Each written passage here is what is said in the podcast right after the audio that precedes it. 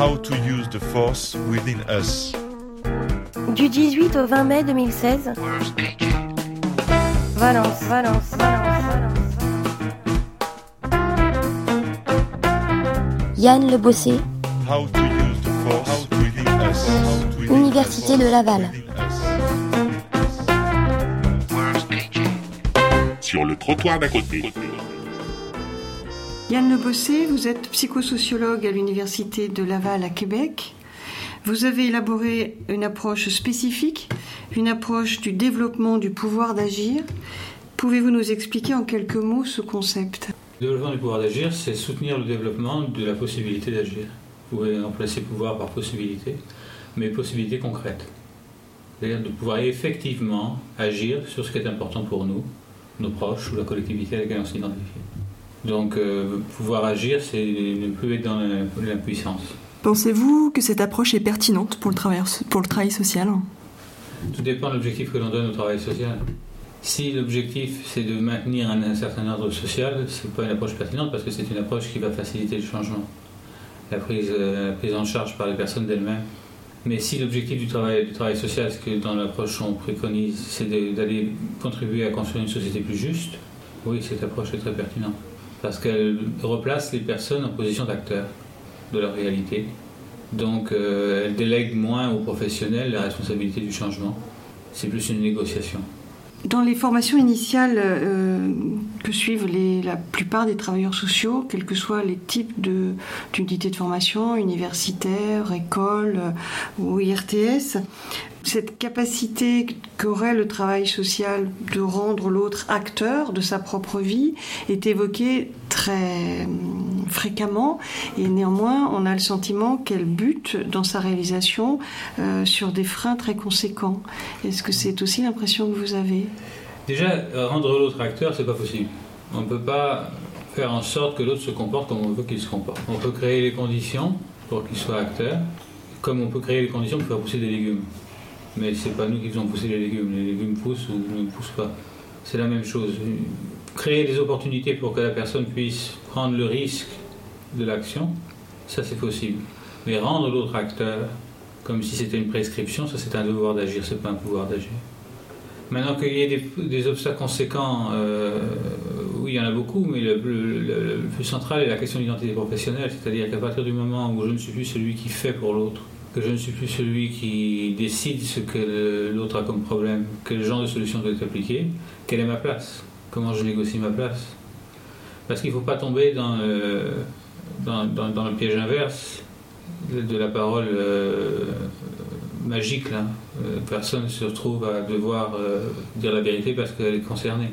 Il y a des gens qui peuvent dire des choses très pertinentes parce qu'ils sont concernés, mais ils ne disent pas que des choses pertinentes. Donc il faut garder son esprit critique et, et négocier. Mais comment je me place comme négociateur, ça, ça a à voir avec la posture professionnelle.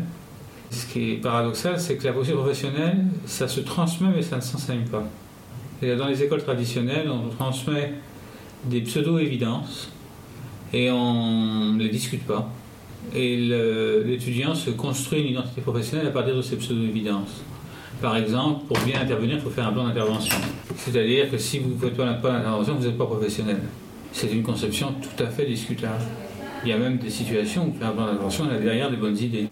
Ce n'est pas le plan d'action qui est un problème, parce que ça peut être important et pertinent de faire un plan d'intervention ou un plan d'action. C'est le fait de le considérer comme une obligation, une, euh, une nécessité. Parce que ça supprime la spécificité des contextes. Il y a des contextes dans lesquels faire un plan d'action et d'intervention sera considéré comme une très bonne chose, d'autres contextes dans lesquels c'est la dernière des choses à faire.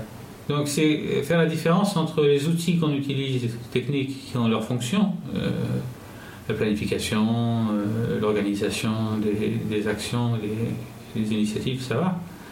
Mais ça ne doit pas remplacer le jugement de la- de- de- de l'accompagnateur.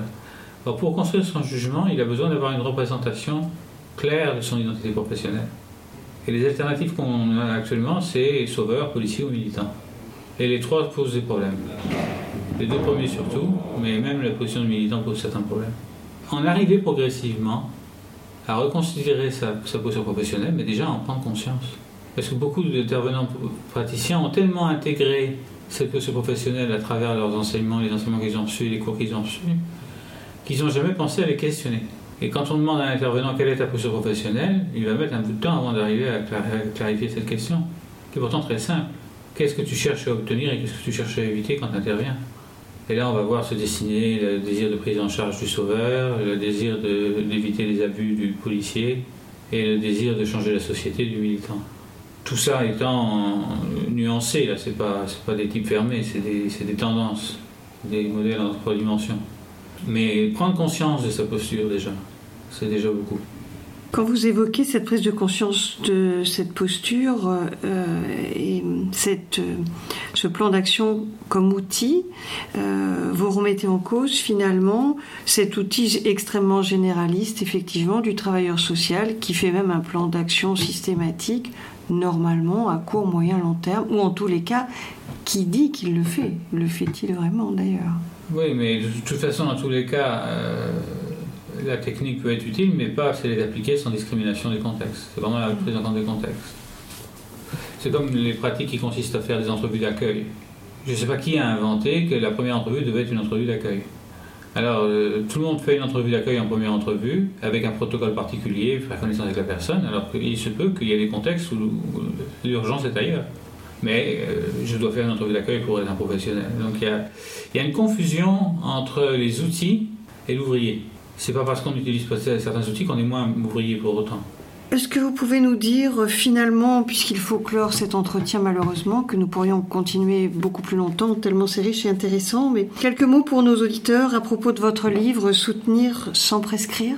Oui, c'est plus un petit livret qu'un livre, c'est un condensé de 60 pages euh, qui comprend des illustrations et qui a pour objectif de faire le tour de la proposition de cette approche rapidement ça s'appelle l'aperçu synoptique de l'approche centrée sur le développement du pouvoir d'agir. C'est vraiment un synoptique, une synthèse, qui donne une idée des fondements philosophiques, des fondements théoriques, etc. Et de la traduction concrète. Jusqu'où ça, ça va et qu'est-ce que ça nous amène à faire, euh, à prendre comme point d'appui dans la pratique. Qui soulève la question de, la posture, qui soulève la question du rapport au temps, du rapport à l'espace, par exemple, de la nécessité d'accepter que tout bouge tout le temps. C'est-à-dire que c'est pas parce qu'on décide qu'une situation doit être statique pour que je puisse intervenir qu'elle devient statique. C'est une illusion. Donc si on fait un plan d'intervention, par exemple, avec un, jeune homosexuel qui compte euh, sortir du placard, comme on dit, c'est-à-dire annoncer son homosexualité à sa famille, on peut faire un plan d'intervention minutieux, en accord avec lui, en tenant compte de sa définition du problème, etc. Et puis la semaine d'après, au moment où il doit mettre en pratique ces, déclarations-là, il ne le fait pas parce que, entre-temps, son père a une crise cardiaque. Ben, tout bouge tout le temps. Tout ce qui était prévu vient de changer et c'est parfaitement normal. Donc c'est ça, c'est un petit manuel qui vise à faire le tour rapidement de cette approche, qui n'est pas simple, et on a essayé de ne pas être simpliste non plus. Yann Le Bossé, merci beaucoup pour cet entretien que vous nous avez consacré ce soir et nous l'espérons à bientôt. How to use the force how within us, how within us, within us, within us.